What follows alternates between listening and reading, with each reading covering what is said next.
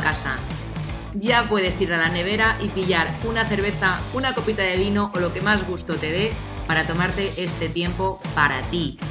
Loca por la tinta, arranca. Lo que vas a encontrar aquí tiene como objetivo ayudarte a despertar esa parte más humana de ti y hacer que te plantees si todo lo que decides lo haces eligiéndote a ti o eligiendo a lo que hay ahí fuera. Te aseguro que a hierbas no me gana nadie. Soy Blanca Muela, copywriter de profesión y culo inquieto por motivación, y estoy aquí para darte un punto de vista diferente sobre aquellas cosas de las que no se suelen hablar. Ponte cómodo que empezamos.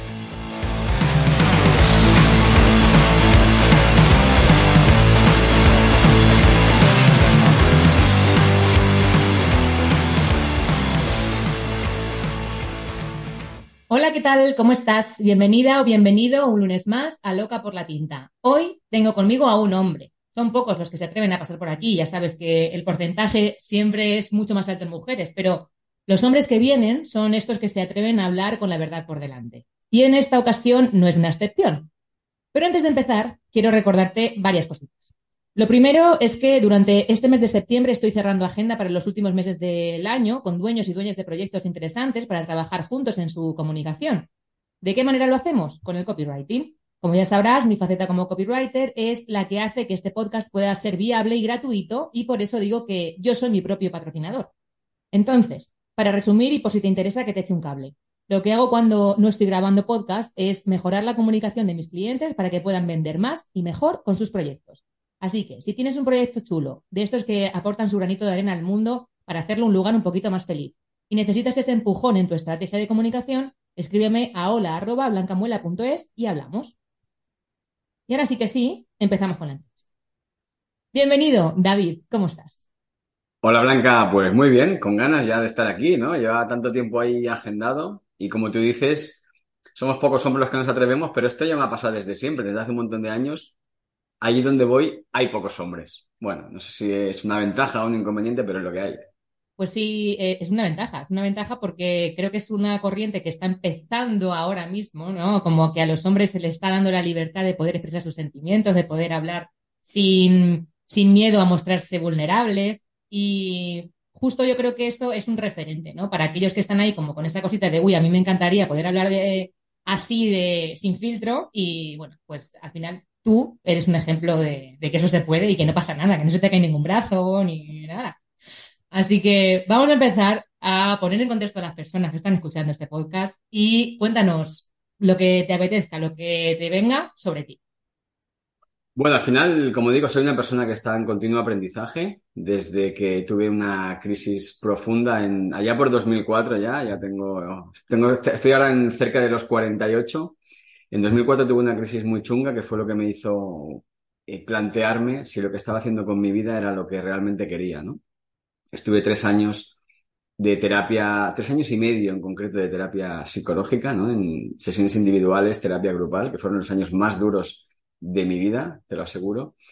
Y después de esos tres años y medio decidí que mm, si algo había aprendido es que no podía continuar de la misma manera, ¿no? Tenía que hacer algo diferente. Y, y eso surgió a raíz del tema profesional, ¿no? Eh, tenía la sensación de que estaba desperdiciando mi, vida a cambio de un trabajo. Sí que es verdad que en aquel momento, pues bueno, ganaba bien, ¿no? Ganaba 60.000 euros al año, tenía un coche de empresa, eh, gastos pagados, era todo externamente maravilloso. Me acababa de comprar la casa en la que vivo ahora, que es la casa que queríamos desde siempre con, con mi mujer, pareja desde hace un montón de años. En fin, que externamente todo iba muy bien, pero internamente me rompí por dentro, ¿no? Y no, entendía qué es lo que, qué es lo que me pasaba, siempre había sido de callarme mis emociones, ¿no? Por eso ahora puedo hablar sin filtros, de, de callarme lo que me pasaba.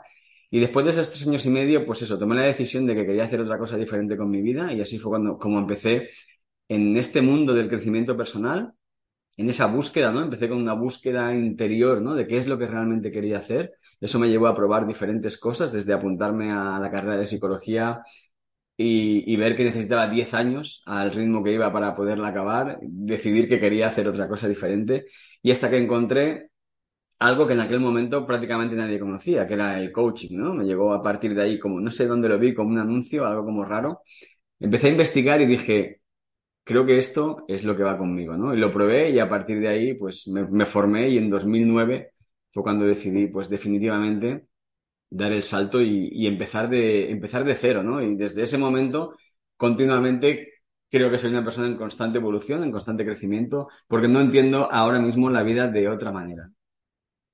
Eh, muy interesante. Creo que eh, tu historia es un reflejo claro, ¿no? De, como de esa inercia que se tiene, pues desde jovencitos, ¿no? Que estamos buscando como esa seguridad y a costa de, de, perder la identidad real nuestra, ¿no? Y intentar, pues eso, con, tener como el pack completo, ¿no? Pues oye, tengo eh, mi pareja, pues entonces lo, el siguiente paso es comprarse una casa y el siguiente paso, pues los hijos y el siguiente paso. Y claro, llega un momento que dices, pero a ver, a ver, pero ¿dónde me he quedado yo, no? ¿Dónde está lo que yo quiero. Y ahí es cuando petamos, ¿no?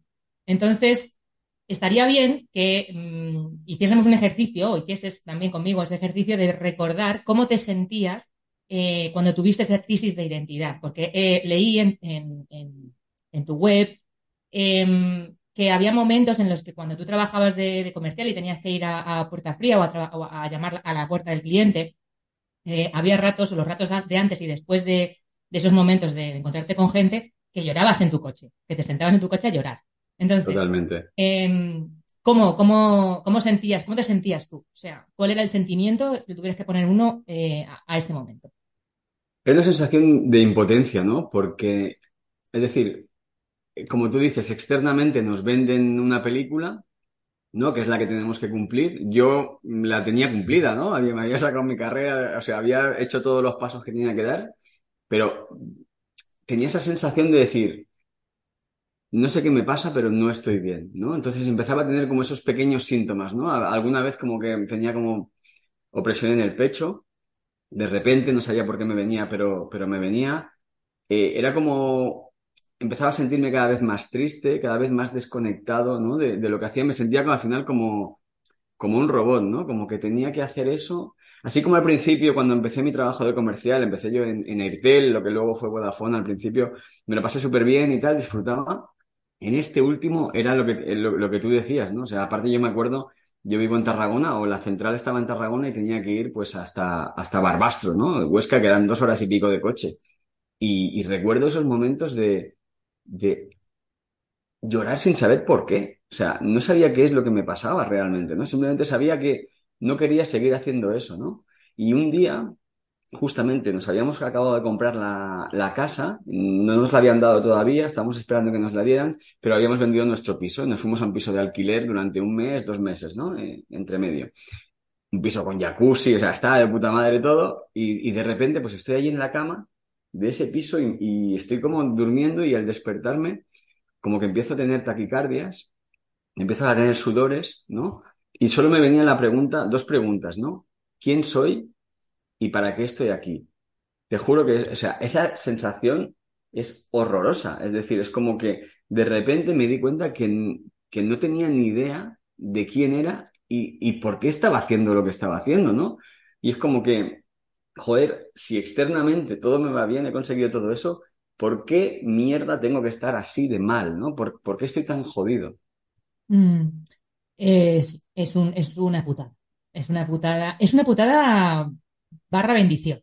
Porque justamente es el momento en el que el dolor llega a la puerta, ¿no? Y te dice, Oli, y entonces tú ya reacciones y dices, ostras, aquí hay algo que he estado escondido o, he estado negándolo durante mucho tiempo y ahora mismo, pues, eh, no me quedan más huevos que enfrentarme a ello.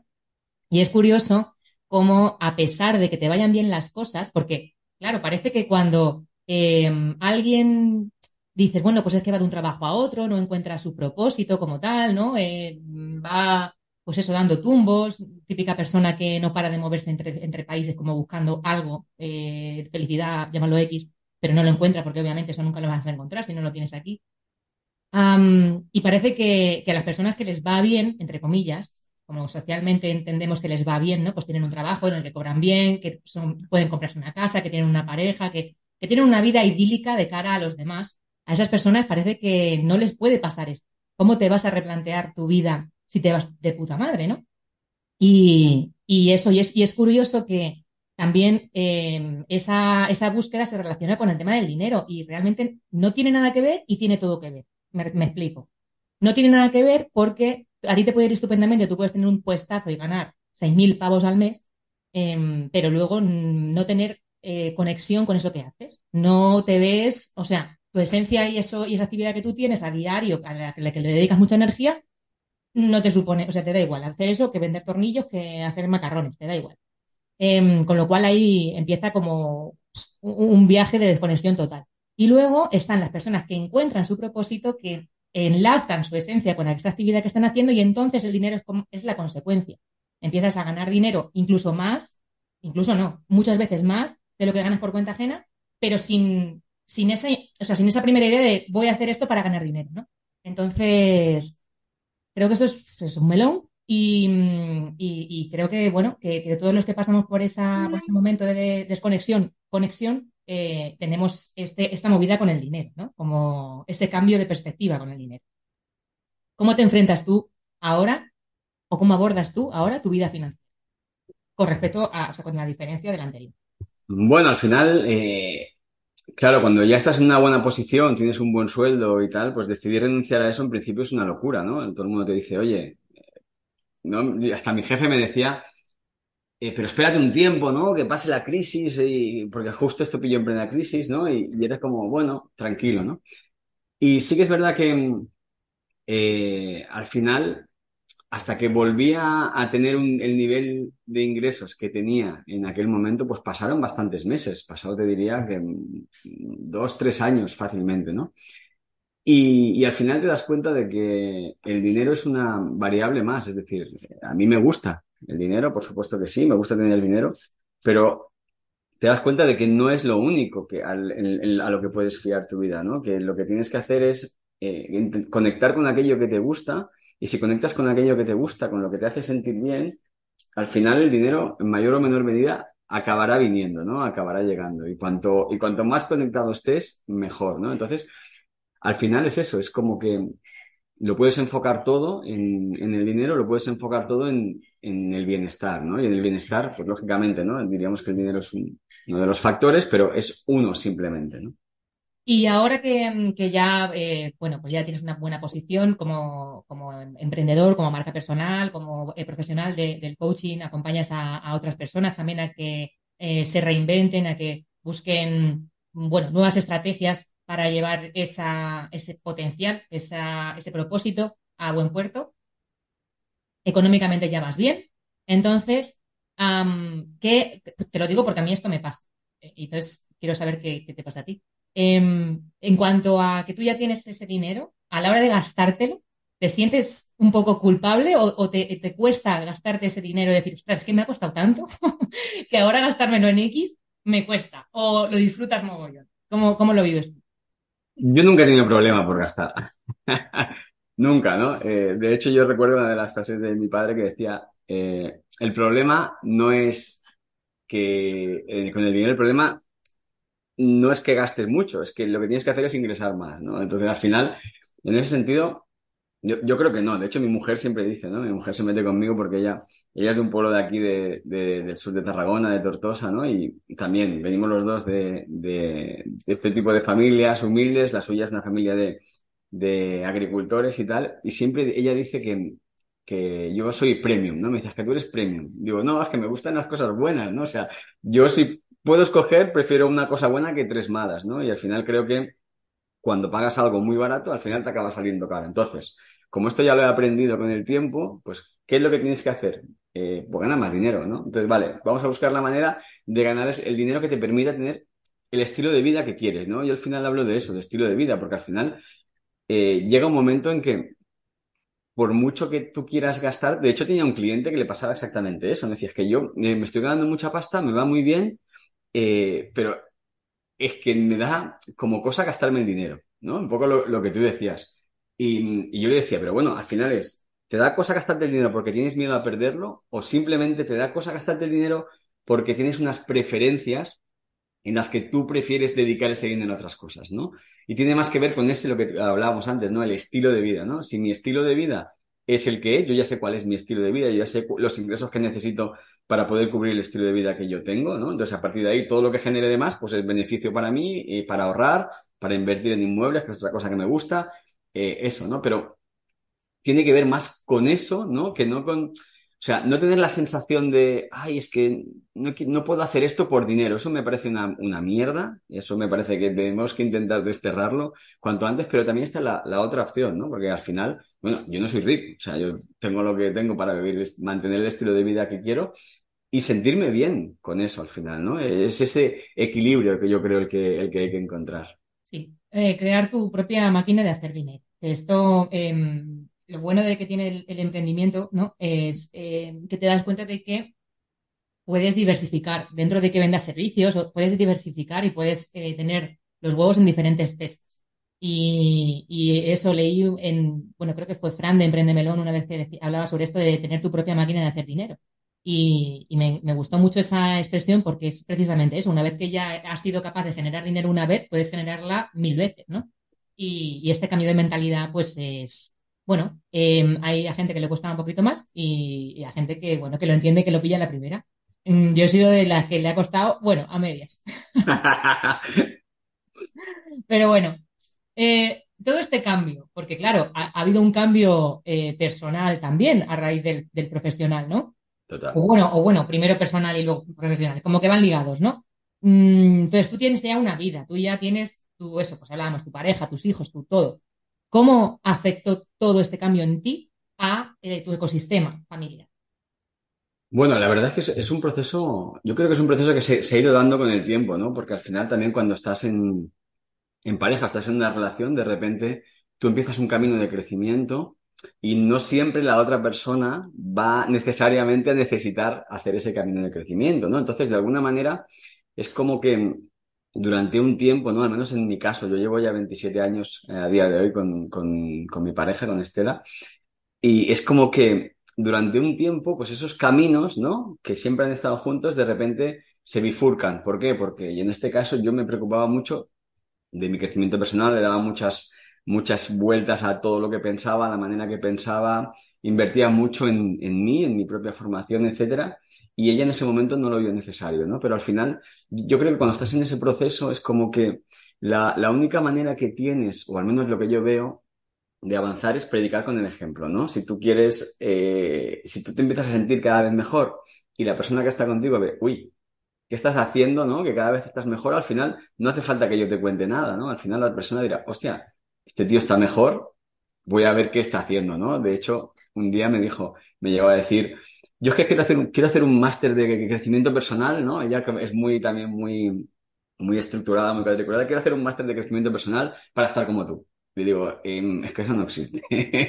es que eso es un proceso, eso es un proceso, ¿no? Entonces, al final, pues bueno, luego en esos procesos, pues hay, hay parejas, hay personas que se bifurcan, se acaban separando porque no se entiende la manera de funcionar de la otra persona y en este caso, en el nuestro, son procesos que se van eh, luego fusionando, ¿no? Porque ya también empezó a, entrar en este mundo de crecimiento personal, a, gustarle, ¿no? Cada uno a su manera y a su estilo, porque yo creo que al final en este mundo es tan amplio, ¿no? Que tienes que encontrar con qué conectas tú, ¿no? Con, qué tipo de, de, de, programas, con qué tipo de formaciones, con qué tipo de persona conectas, ¿no? Y eso al final provoca que te vuelvas a encontrar y de hecho pues es como más enriquecedor porque hablas desde otro punto de vista, ¿no? Entonces, para mí como que es un cambio, es un cambio muy importante y es un cambio no solo a nivel, como tú has dicho, ¿no? Es, es un cambio sobre todo personal que se traslada en lo profesional y que cuando entras en él es un proceso que no, no acaba nunca, ¿no? Porque siempre vas viendo, vas viendo cosas que quieres mejorar, ¿no? Cuanto más investigas en ti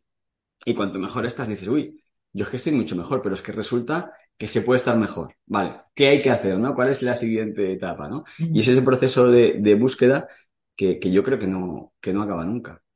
Totalmente de acuerdo, no acaba nunca, es real esto. O sea, empiezas a tirar del hilo y hay tantas cosas y, y tantas herramientas y, y, y, tantos detalles que, que dices, ostras, ahora me voy a enfocar en esto y ahora después empiezo a escuchar un podcast de no sé qué y descubro que tal libro y entonces lo veo y es, eh, la verdad que es interesante. Cuando esto eh, te pica el gusanillo, mmm, o sea, es, como una motivación extra a la, motivación que tú ya tengas para vivir. ¿no? O sea, si tú ya tienes un proyecto entre manos con el que estás motivadísimo, si además tú vas trabajando en ti mientras trabajas en tu proyecto, es como una motivación doble. Es eh, muy importante. De hecho, esto lo hablaba con, Marina Miller en, la entrevista. Ella dice que, ella es una estratega, es de putísima madre, y, ella dice que no se ha formado tanto o no se forma tanto eh, a nivel habilidades técnicas, sino a nivel desarrollo personal, porque según va creciendo su mentalidad, va creciendo su negocio. Y esto es una realidad como un, campano, o sea, em, muy importante, ¿no?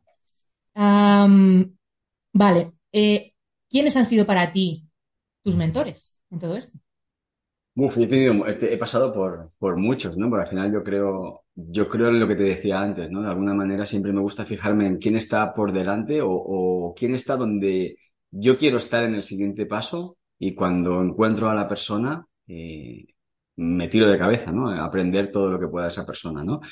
Bien sea en libros, que puede ser, pero yo he contratado muchísimos mentores, ¿no? mi primer mentor fue una persona que, que lo dejó al poco tiempo, se llamaba eh, Fran de Nuevos Emprendedores, o sea, fue como de los primeros, primeros cursos que compré. Ya prácticamente nadie lo conoce porque lo dejó y se, se empezó a dedicar a, a, otro mundo, ¿no? Fran Barbero se llamaba. Sí, luego eh, Nacho Muñoz, Nacho Muñoz Campano, que fue luego es, amigo mío también y ha estado en, el podcast. Con Nacho aprendí también, Nacho es una persona que siempre ha ido por delante a nivel de, marketing y con Nacho monté mi primer curso digital en 2012, mi primer infoproducto en 2012 que le vendía por 97 euros, lo monté con Nacho. Luego estuve también con Miquel Baixas durante un tiempo montando otras, otras cosas. Bueno, en fin, que, que ha sido como, como un continuo proceso de aprendizaje. Luego a nivel de formación presencial, porque yo he hecho mucha formación presencial, también he estado con José P. García, con Miguel Ángel Romero, o sea que al final, ¿no? En este mundo, y cuando llevas un tiempo, pues te acabas, eh, vamos, acabas conociendo a, prácticamente todo el mundo. Eh, Nacho Muñoz es eh, Oye Nacho. sí, correcto. Sí, eh, ahora soy Nacho, ahora mismo. Eh, claro, porque él es, un caso curioso el de él, porque él era súper marquetero. O sea, de hecho, cuando yo lo conocí, vamos, la primera vez que lo vi, fue porque estaba dando como una clase, su círculo rojo o algo así se llamaba, o círculo dorado, no me acuerdo, y daba una clase sobre ads, de, de copy para ads. Y por eso lo conocí yo, y ya al, al poco, o sea, a los meses, de repente desapareció y cuando volvió a aparecer, ya era, eh, venía de haber estado todo el verano haciendo, bueno, no todo el verano, pero que había hecho como alguna sesión de estas de, bufo, de, sapo y no sé qué. Y como que se le había abierto la mente muchísimo y había visto que los emprendedores necesitábamos esto y ha empezado con el breathwork y todo. O sea, ha cambiado radicalmente. Totalmente. Sí, Nacho siempre lo ha hecho esto, desde el, desde que, desde el principio prácticamente. Yo le conocí que hacía hipnosis. Sí, sí, que hacía hipnosis por los parques de Madrid sea que eh, sí, sí, es un ejemplo también al final, ¿no? De, continuo. Y al final yo creo que estos somos los emprendedores, ¿no? Continuo reinventarte, continuo. Y cada uno lo hace a su manera, ¿eh? Nacho tiene una manera muy particular que, que hay que tener mucha, muchos huevos para hacerlo de esa manera, ¿no? Sí. Pero es la manera en la que él lo hace, ¿no? Igual que a mí me dice mucha gente, no, es que tú eres un valiente porque también, ¿no? Dejé mi trabajo, luego salí, acabé vendiendo mi empresa, eh, digo, no, es que yo no soy ningún valiente. Yo simplemente no sé hacer las cosas de otra manera. las sé hacer así y si las supiera hacer de otra manera, igual las haría, ¿no? Pero es que si realmente veo que no, que no estoy en el camino que toca, pues de alguna manera yo necesito migrar, em, ¿Cómo fue esta experiencia de crear una empresa? O sea, según terminas de, trabajar por cuenta ajena, creas una empresa y, mm, y, que tiene que ver con los valores y crece muchísimo y esto lo acabas vendiendo. Em, ¿Por qué eso eh, nace y por qué lo acabas vendiendo y saliendo de ahí?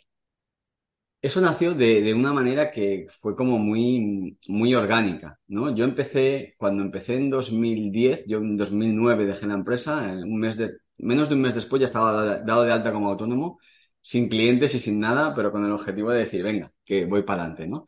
Y, y empecé simplemente ofreciendo servicios de coaching personal en Reus, en una ciudad pequeñita de 90 100 mil habitantes. Eh, y lo del tema de los valores surgió mientras seguía con mi formación. En, 2010, en una sala de formación, me encuentro un juego que se llama El Valor de los Valores. Eh, por unas casualidades, conozco, empiezo a vender el juego, conozco a la persona que lo ha creado estaba justo en el momento en 2011 que él estaba lanzando un libro que se llamaba Coaching por Valores y que era una metodología que él acababa de crear. Y justo estoy en ese momento adecuado en la que mm, veo que el trabajo que hago con ese juego me ayuda mucho a mí, pero ayuda muchísimo a, mis clientes y decido mm, expandir esa, esa, metodología que yo creo que si no se hubiese quedado en un concepto más, ¿no? De estos que salen por un catedrático, porque la persona es un catedrático canadiense, doctor en psicología del trabajo, etcétera, pues decido asociarme con él para expandir esa metodología y junto con mi, la que era mi socia ya en ese momento, Laura, y poco a poco pues empiezo a, dar a conocer eh, esa metodología y ese juego a mi grupo de colegas, coaches, consultores, etcétera, que había ido conociendo con el paso del tiempo en los cursos de formación. Veo que la gente le gusta, cada, cada vez la gente me pide más, me piden, oye, pero no hay más formación de esto y empiezo a crear, empezamos a crear como una secuencia formativa, ¿no? Había un taller inicial, había una certificación, luego había un programa experto y veo que eso de repente, pues como que empieza a fluir, ¿no? De, yo tenía mi, mi parte de coaching personal que tenía que poner esfuerzo para tener clientes, etcétera, y luego tenía la parte de coaching por valores que de alguna manera iba más o menos solo, que la gente nos lo pedía y de repente en 2014 me dice mi, mm, Simon Dolan, mi socio, me dice, oye, me voy a ir a Perú a dar unas conferencias, te pago el viaje, te vienes conmigo y empezamos a ver si se puede hacer alguna formación allí, ¿no? Y de repente digo, hostia, yo es que para hacer un viaje, yo soy así, para hacer un viaje y estar ahí al lado de él a ver qué pasa, digo, no, yo monto una formación allí a ver qué pasa, ¿no? Con la sorpresa de que monto una formación con cero inversión en anuncios, cero, cero, y se meten 26 personas en una formación de coaching por valores en Perú. Así que me planto ¿no? en esa primera formación en Perú y poco a poco pues la cosa se va, se va dando sola, ¿no? Entonces empezamos a, a, estar en más países, empezamos en 2014 también y empezamos con la primera formación online. ¿Y qué pasa? Que durante el paso del tiempo, pues de alguna manera la empresa va creciendo, ¿no? La empresa es como que tienes un hijo que va creciendo y cada vez te demanda algo diferente, ¿no? Te va demandando más cosas. Entonces la empresa de repente demandaba que entrara una persona para llevar la parte de finanzas porque éramos un desastre Laura y yo, ¿no? De repente, luego lo llevábamos todo en Excel y vemos que no puede ser con la facturación que teníamos. Entonces, de alguna manera la empresa empieza a crecer, empezamos a hacer 5, 6, hasta 7 personas, llegamos a ser y llega un momento en que, claro, yo soy una persona que necesita nuevos retos, ¿no? Cuando llevo, nosotros, pues no sé, más de 70 ediciones de la, de la misma formación, yo estaba aburrido. Digo, joder, pues si ya está grabado todo, ¿no? ¿Para qué tengo que estar yo aquí eh, contando el mismo cada vez, ¿no? Y empiezo a, justo con la pandemia, empiezo a sentirme, a, no sentirme bien con lo que hacía, ¿no? Yo cada vez me iba alejando un poquito más, cada vez iba delegando más en mi socia, la parte formativa, y yo me dedicaba más a la gestión, ¿no? A la parte del marketing, que siempre me ha gustado mucho, la parte de, de gestionar la empresa, etcétera, y mi socia más la parte formativa y tal, ¿no? Pero cada vez ella pues iba teniendo más más peso dentro de la empresa, ¿no? Porque yo también en, en, este proceso, pues yo necesitaba más, cada vez más necesitaba mis espacios, necesitaba crear cosas nuevas, ¿no? Hasta que llegó un momento en que otra vez, ¿no? Volví a sentirme, me volví a sentir mal y no sabía por qué. Y en este caso para mí fue muy duro porque era como, no puede ser que después de pasar por lo que pasé, habiendo empezado de cero, habiendo llevado una empresa que nosotros llegamos a facturar 450.000 euros más o menos durante tres años seguidos, eh, no puede ser que ahora vuelva a estar otra vez en la casilla de salida. Digo, me cago en la puta, tío. O sea, no puedes estar un poquito tranquilo ahora que, que la cosa. Y era como que no podía ser. Y fue justo, esto me pasó el verano pasado, que tenía ya una dualidad, ¿no? Entre mentalmente, cuando ya vas acumulando mucho, mucho, mucho y no eres capaz de, identificar la causa, pues yo contratamos otro mentor, eh, de cuyo nombre no quiero acordarme, porque nos dejamos una pasta en ese para nada. Y, y al final me di cuenta de que el problema de la empresa era yo. Yo era el principal problema, ¿no? Todo empezaba a ver negro, pero era porque ya estaba cansado de hacer continuamente lo mismo, ¿no? Y fue justamente el año pasado, en agosto del año pasado, tenía como, digo, ¿qué hago, no? ¿Empiezo otra vez de cero o busco un trabajo, no? Fíjate, o sea, en mi mente era, me hago profesor, busco la seguridad, no sé qué, y los días que estaba mal. Y los días que estaba bien, era, no, no, oye, eh, vuelvo a empezar de cero, eh, cojo toda esta experiencia a nivel de empresa, más todo el tema del coaching, todo el tema de valores, y lo voy a llevar a otros emprendedores, ¿no? Porque me estaba dando cuenta, en paralelo yo hacía colaboraciones, me llamaba gente, yo qué sé, pues eh, me llamó Eli Romero, Maider Tomasena, o sea, gente que conozco para dar talleres, ¿no? Con Jenny Ramos para dar talleres en, en sus formaciones, ¿no? Y me di cuenta cada vez más de que ese mundo de los emprendedores, digo, hostia, estaba conectando mucho con ese mundo, ¿no? Y, cuando en los días buenos decía, quiero hacer esto, ¿no? Entonces era como esa dualidad hasta que volví justo hoy hace un año, creo que fue el 4 o 5 de septiembre, que me senté a empezar a trabajar de nuevo y me di cuenta de que no podía más, o sea, de que ya no podía seguir con la empresa de la manera en la que lo estaba haciendo. O sea, había dejado de hacer lo que me gustaba, lo que, con lo que realmente disfrutaba para dirigir una empresa. Y dije, no, no, no, no, o sea, yo no, esto, esto no es lo que quiero, ¿no? Así que hablé con mi socio y le dije, mira, eh, me aparto y ya veremos a ver qué hacemos con todo esto, ¿no? Y eso fue lo que hice en septiembre, dije, me aparto y, y de repente cuando tomé esa decisión empiezan a pasar cosas, ¿no? Me llama una persona que, que hacía 10 años que me había contratado para unas conferencias, me vuelve a llamar para unas conferencias 10 años después dirigidas a emprendedores. Digo, hostia, ¿no? Y es como que vas viendo, vas escuchando las señales, ¿no? Y, ah, pues sí, parece ser que es por aquí, ¿no? eso te iba a decir, las señales, que es que a veces nos, nos, em, nos empeñamos en no verlas, macho, y, y, y, es como si nos las estuvieran poniendo todo el rato delante, todo el rato, es que es por aquí, es por aquí, es súper brutal. Pues con todo esto que contabas, de, claro, vamos a ver, voy, a intentar dar la menor chapa posible, pero y, quiero que se entienda bien. Eh, esto está relacionado, muy relacionado con la energía del yin yang. Eh, pero no el yin yang como lo conocemos, de hay un poquito de yang en el yin y un poquito de yin en el yang, no, sino en eh, yang viejo, yang joven, eh, perdón, yin eh, nuevo, yin viejo, yang nuevo, yang viejo. ¿Eso qué quiere decir? Que cuando tú empiezas con la ilusión de un, de un proyecto, en tu caso, una, encuentras este juego y dices, ostras, aquí hay una oportunidad, tienes una motivación, eso es un yin nuevo, es, la motivación, todavía no está manifestándose, materializándose. Ahora, cuando ya está materializado, tú ya empiezas a, bueno, a, impartir eh, esas clases, esas formaciones y tal, ya es un yin viejo. Sigue estando la motivación y está ya materializado. Cuando entra el yang es cuando empieza a perder fuego. O sea, cuando ya esa motivación empieza a quemarte. Y para que no llegue a ser yin, perdón, yang, yang, yang viejo, para que no llegue a ser yang viejo, que eso quiere decir que ya estás quemado, que eso fue lo que te ha pasado a ti, ¿no? Que ya estás aburrido, ya estás que no quieres saber nada, que quieres cambiar, eh, hasta, hasta te planteabas irte a trabajar eh, de nuevo por cuenta ajena, eh, para que esto no ocurra, em, lo que es recomendable es meter creatividad, es decir, meter algo nuevo que te vuelva a motivar y que te vuelva a llevar allí.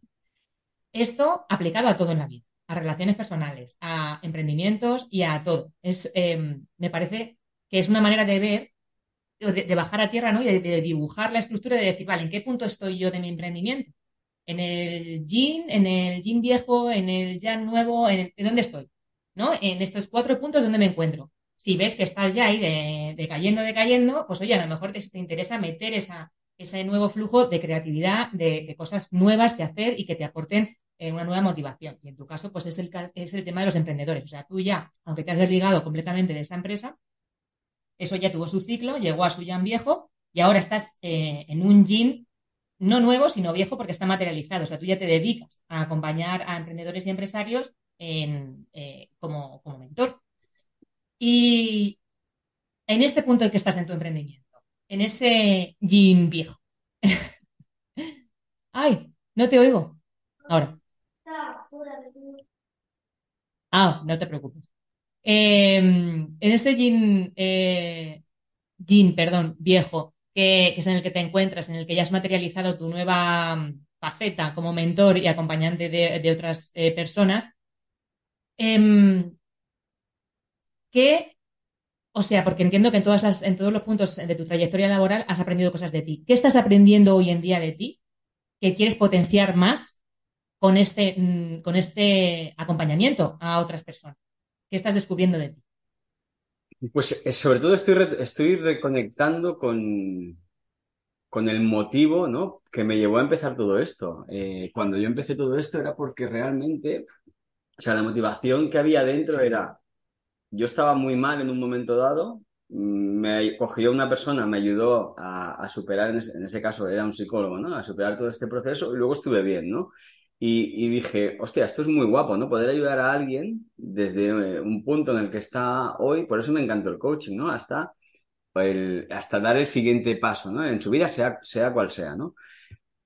Y, y volver a conectar con eso y volver a darme cuenta de que me gusta mucho la parte uno a uno, ¿no? La parte de acompañar a las personas, sobre todo ahora cuando estamos en un momento, ¿no? Que cualquier persona, a la mínima que le va bien, ya deja de hacer uno a uno por todo esto que nos venden de escalar y todo esto, ¿no? Pues es que esto ya lo pasé, o sea, entonces es como que, no sé, o sea, estoy como permitiéndome descubrir, ¿no? Que está muy bien escalar y todo lo que quieras, pero que a mí lo que me gusta realmente es eh, trabajar con personas uno a uno, trabajar de manera, de manera intensa y ayudar, ¿no? A esas personas a dar el, el siguiente paso, ¿no? Y también, pues también, de alguna manera, cuando empiezas de nuevo, que todo el mundo con el que hablo me dice, no, es que tú no empiezas de, tú no empiezas de cero. Bueno, vale, no empiezo de cero, pero para mí fue como un reinicio, ¿no? Entonces te vuelves a enfrentar a miedos que creías en que en tu etapa anterior ya habían sido superados, ¿no?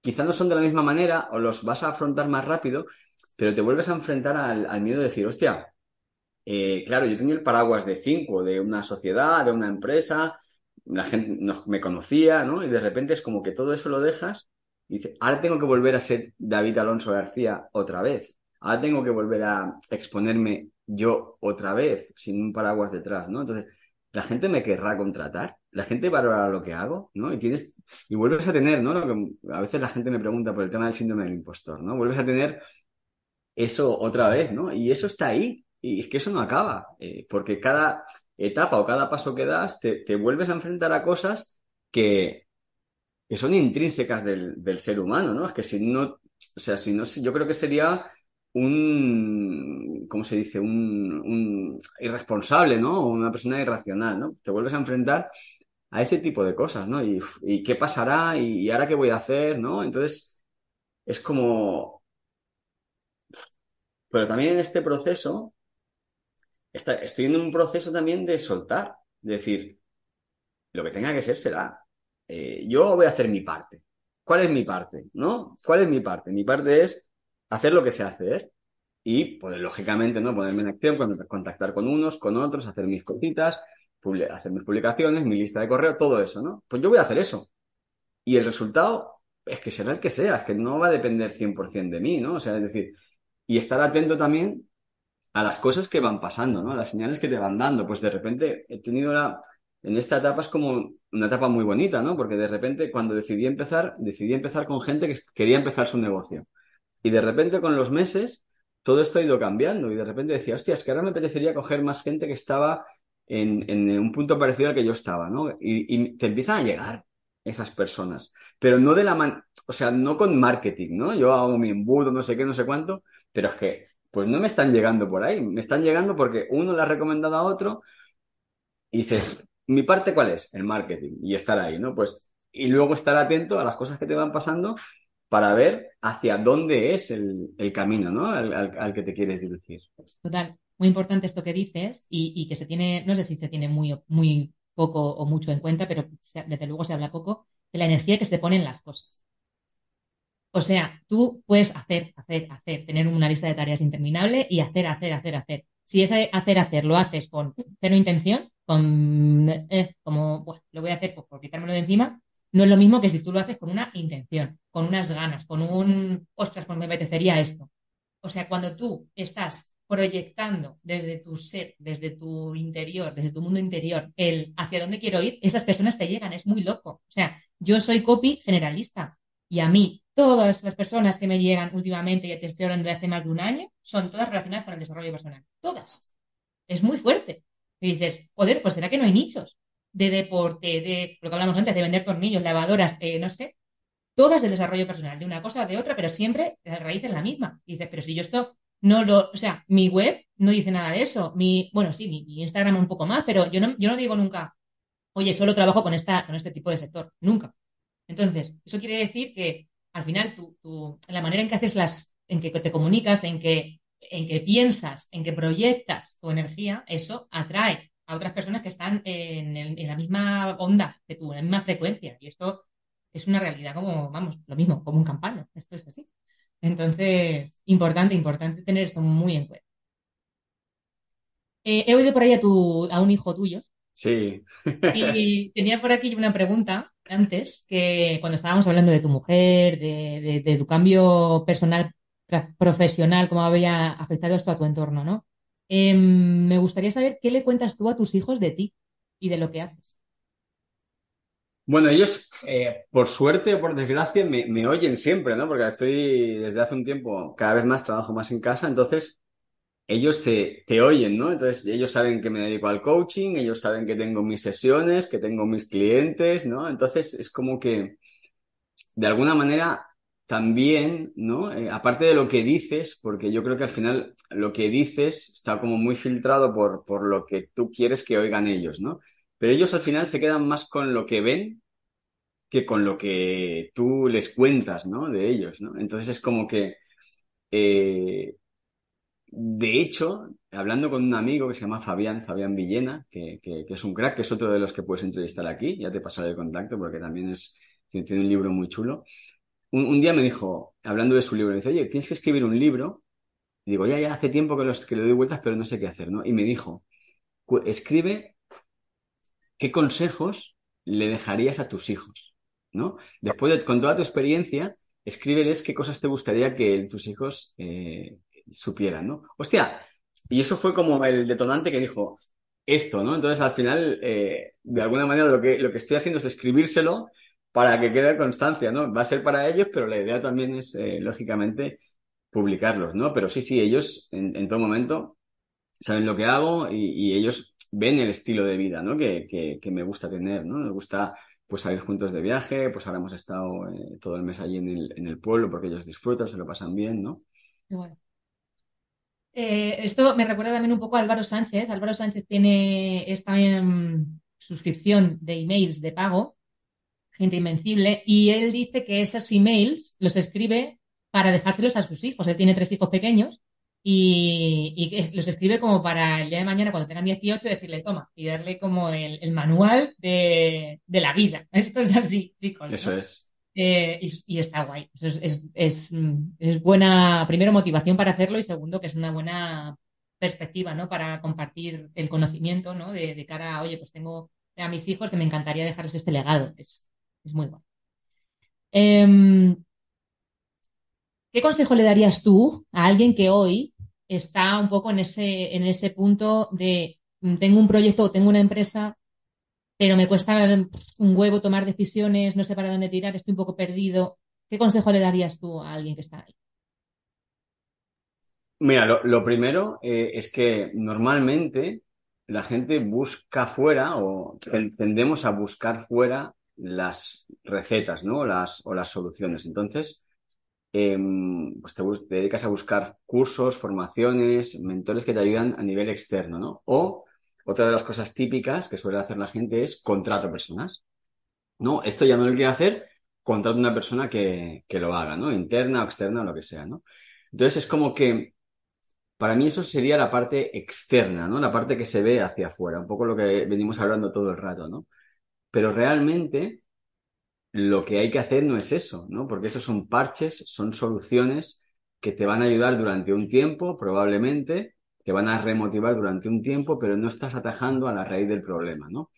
Eh, y la raíz del problema suele ser que suele haber algo que no está bien o que no está alineado con quien tú eres hoy, ¿no? Porque tú puedes montar un negocio, imagínate, hace cinco años, ese negocio, como me pasó a mí, ¿no? Y ese negocio va creciendo de alguna manera, de una manera eh, orgánica, y a la vez que crece el negocio, tú te vas sintiendo peor y dices, hostia, ¿por qué pasa esto, no? Y esto pasa porque tú hoy no eres la persona que inició ese negocio, tú eres hoy otra persona, ¿no?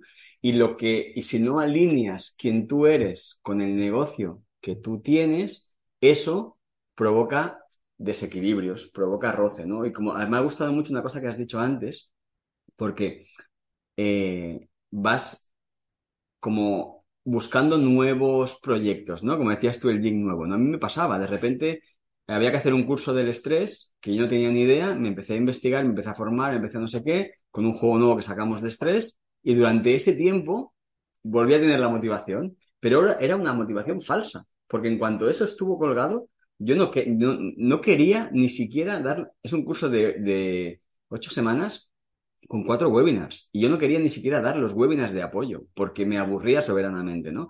¿Por qué? Porque no estaba conectado y esto fue otro de los fallos que cometí cuando buscamos a un mentor, buscamos un mentor que nos ayudaba como externamente a nivel empresarial, pero el problema no era externo, el problema es interno, ¿no? Y, yo creo que esto es eh, la clave fundamental, ¿no? Es intentar conectar contigo y realmente darte cuenta de si el tipo de negocio que tienes hoy está alineado realmente contigo, los valores de verdad, los valores que te movieron a empezarlo son los que hoy tienes o eso ha cambiado, ¿no? Y si eso ha cambiado, hay que ser lo suficientemente valiente para hacer que o tu negocio cambie contigo, si puede ser, o llegar un momento en el que digas, oye, ¿qué es lo que me pasa a mí?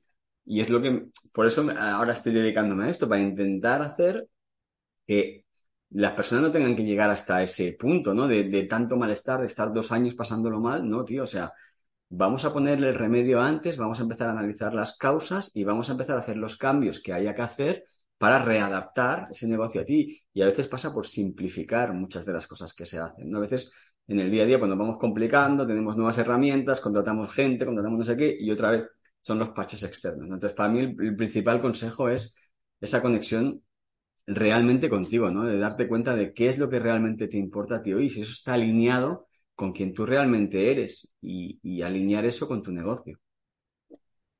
Eh, vamos a abrir un pequeño melón antes de cerrar y esta va a ser la última parte de la entrevista. Es, mm, vamos a hablar de masculinidad, de energía masculina. Mm, hace poquito estuve en una, bueno, mis, amigas me regalaron para mi cumpleaños un, no sabía ni lo que era. No te sé decir si era un masaje, era una cosa rarísima. Era una mujer que hacía de todo y según te veía, pues te decía, ah, pues te voy a hacer esto, esto y esto. Y a mí me hizo reflexología, que jamás me lo había hecho y es la bomba, y me abrió o intentó eh, sanarme un poco el chakra del corazón y el corona. Vale. Em, cuando salí, o sea, cuando ya termina, ¿no?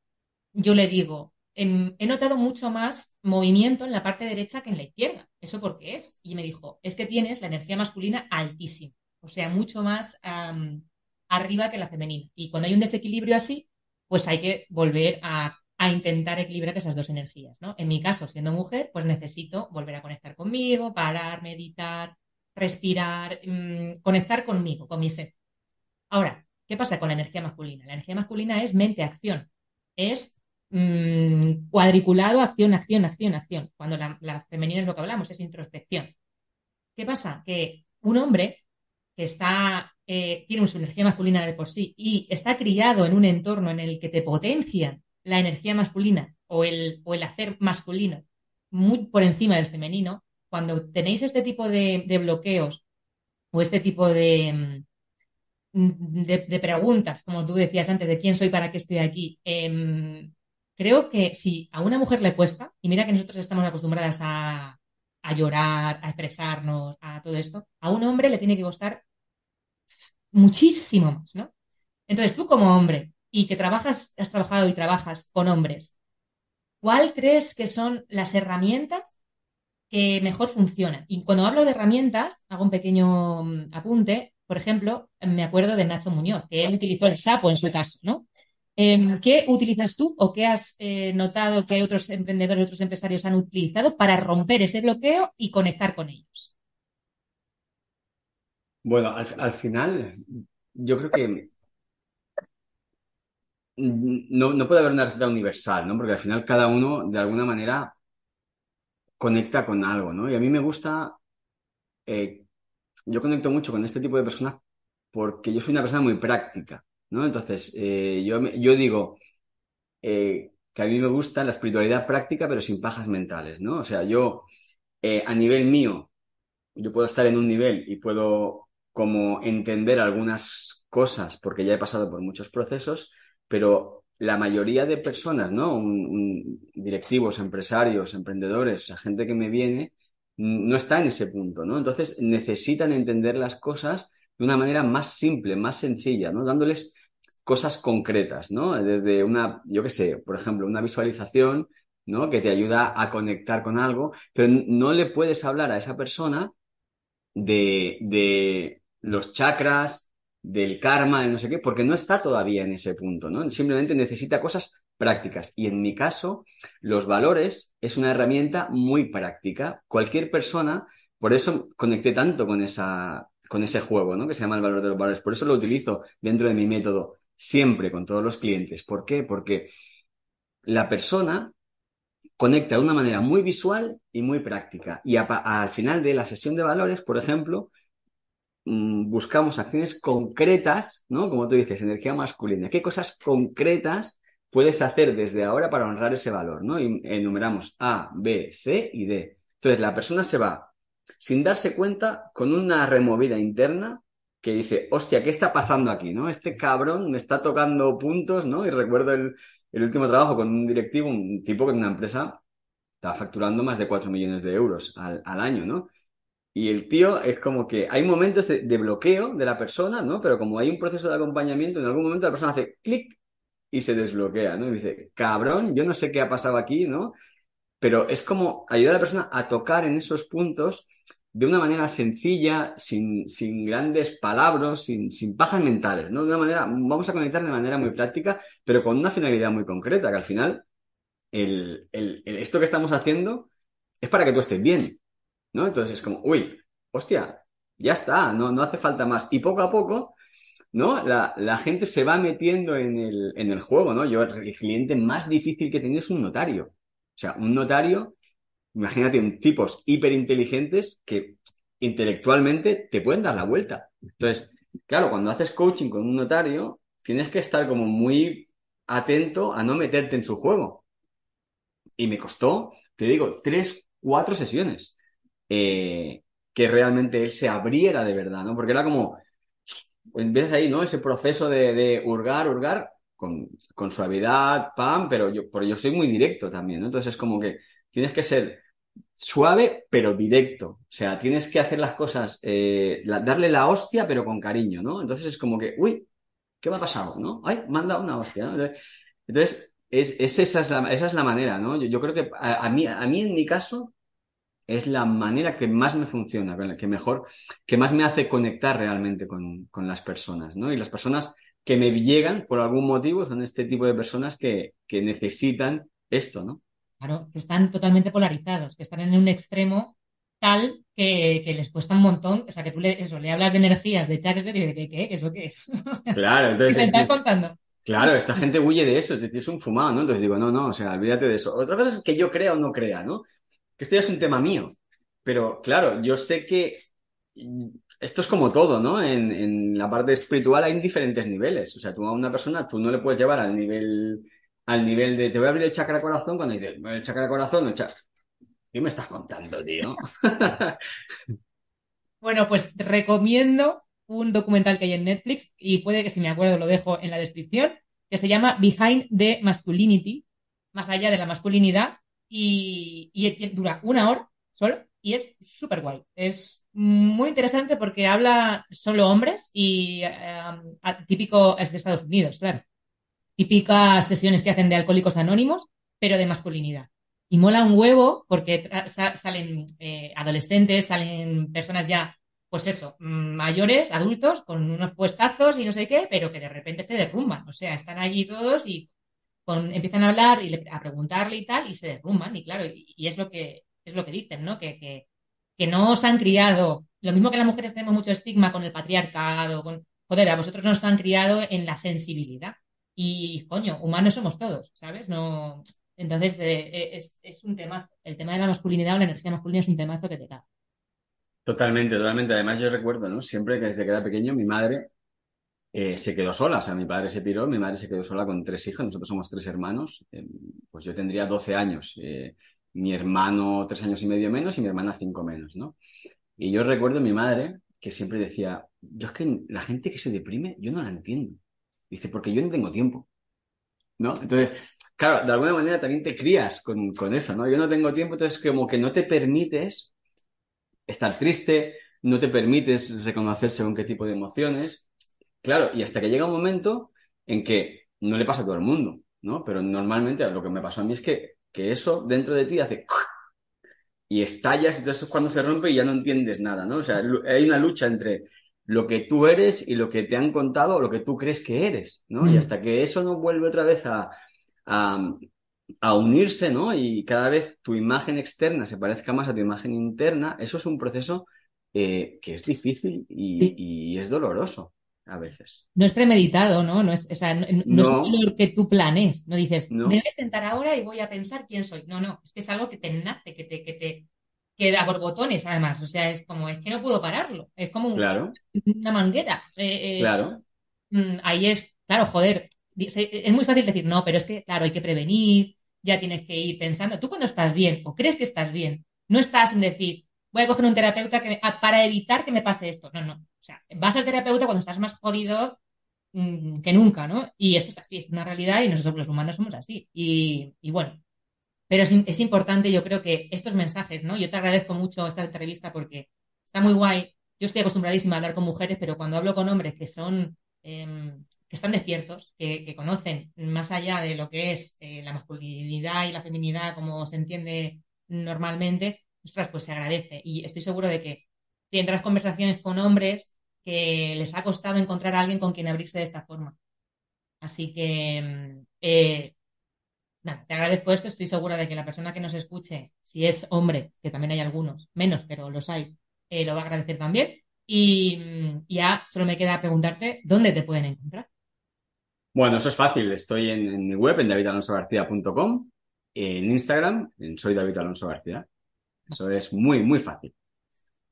También tienes tu podcast, que también recomiendo. Eso es, también tengo un podcast, Emprendimiento, Pasión y Valores, que está también disponible en todas las plataformas y en el que tú saliste hace dos o tres episodios. Así que nada, eh, seguir investigando a David para entrar un poquito más en su mundo y que, bueno, que puede ser que os, que os toque, que, que os pique ahí ese gusanillo del que hablábamos antes. Muchas gracias, David, por eso, por estar aquí, por abrirte, por compartir y muchas gracias también a esa persona que nos ha acompañado hasta el final. Y solo me queda mm, pedir un pequeño favor antes de ir, si es.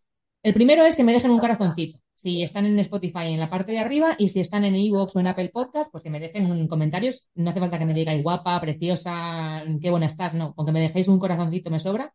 Y en el segundo, el segundo favor que te pido es que si mientras escuchabas este episodio mm, has pensado en alguien, pues que se lo compartas, que compartir el vídeo, ya sabes. Y nada, nos vemos la siguiente semana con otro episodio nuevo. Un abrazo grande. Chao, chao.